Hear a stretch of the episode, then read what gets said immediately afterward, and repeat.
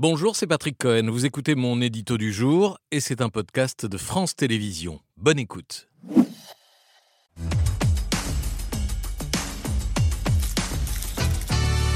Pour faire baisser le prix de l'essence, le gouvernement va donc autoriser les distributeurs à la vente à perte pendant six mois. Voilà, comme pour les soldes, la vente à perte, c'est ce que les commerçants font deux fois par an pour écouler, pour solder leurs invendus, mais en dehors des soldes ou des cessations d'activité, tout doit disparaître. Il est interdit de revendre un produit moins cher que son prix d'achat effectif, c'est-à-dire avec les taxes et le transport. C'est écrit dans une loi datée du 2 juillet 1963, soit 15 jours après l'ouverture du premier hypermarché de France, le carrefour de Sainte-Geneviève-des-Bois, dans l'Essonne, c'est sans doute pas un hasard. D'ailleurs, dès son lancement, la nouvelle enseigne écrasait les, les prix de l'essence. On a les images que vous ah. voyez, 93 centimes le litre au lieu de 98. Vous pouviez faire le plein de votre Dauphine pour moins de 30 francs. Bah, c'est-à-dire que le litre d'essence à moins d'un franc, ça fait rêver, Patrick. Oui, mais non. Un franc d'il y a 60 ans, c'est 1,60 euro. Ah ben oui d'aujourd'hui, compte tenu de l'inflation. En 63, pour une heure de travail payé au SMIC, on pouvait s'offrir 2 litres d'essence seulement. Aujourd'hui, une heure de SMIC vaut 6 litres d'essence.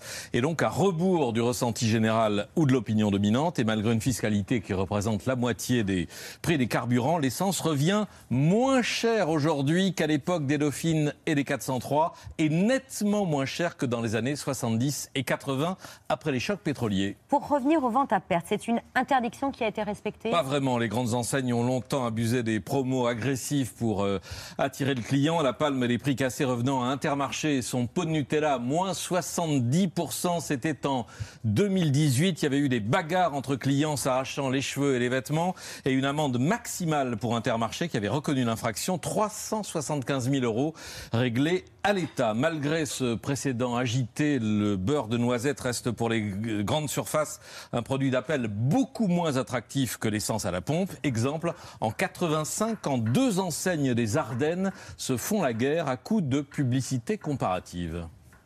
Tout commence vendredi dernier. Les six intermarchés de la région font une promotion sur le Super 4,77 le litre.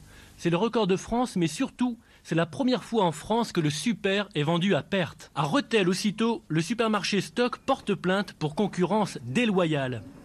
Réponse cinglante d'Intermarché le lendemain, une pleine page publicitaire qui cite nommément le concurrent. Merci messieurs, vous prouvez ainsi que nous sommes les moins chers. Ce n'est pas tout. Ce matin, nouvelle pleine page publicitaire de stock. Nous ne vendons pas à perte, nous, car c'est illégal et nous respectons la loi. Non, monsieur le mousquetaire, disait la pub. 5 francs le litre déjà dans ces années 80 à Rotel, capitale du boudin blanc. c'est cette concurrence. C'est vrai. Pardon, c'est cette concurrence qui tire les prix vers le bas qu'espère le gouvernement? Oui, enfin qui tire vers le bas les prix de l'essence et vers le haut les autres prix. Forcément, les distributeurs qui accepteront de perdre de l'argent sur les carburants devraient se rattraper sur d'autres produits. Voyez l'aberration que cela représente.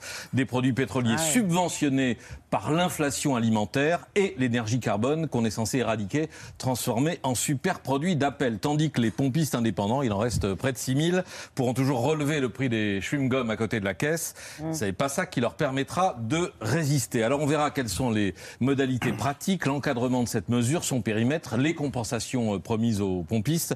Le dispositif sera détaillé au Conseil des ministres du 27 septembre, dans 10 jours, mais on en connaît la durée, 6 mois, à partir du 1er décembre. Et on a donc bien compris que le gouvernement n'a plus ni l'envie ni les moyens de subventionner le pétrole, mais peut-être devra-t-il subventionner les pompistes. Merci d'avoir écouté ce podcast de France Télévisions. Pour ne rien rater de C'est à vous en audio, vous pouvez vous abonner à tous nos podcasts sur votre plateforme d'écoute favorite dans la rubrique C'est à vous et en vidéo, le replay bien sûr, c'est sur France.tv. À très vite.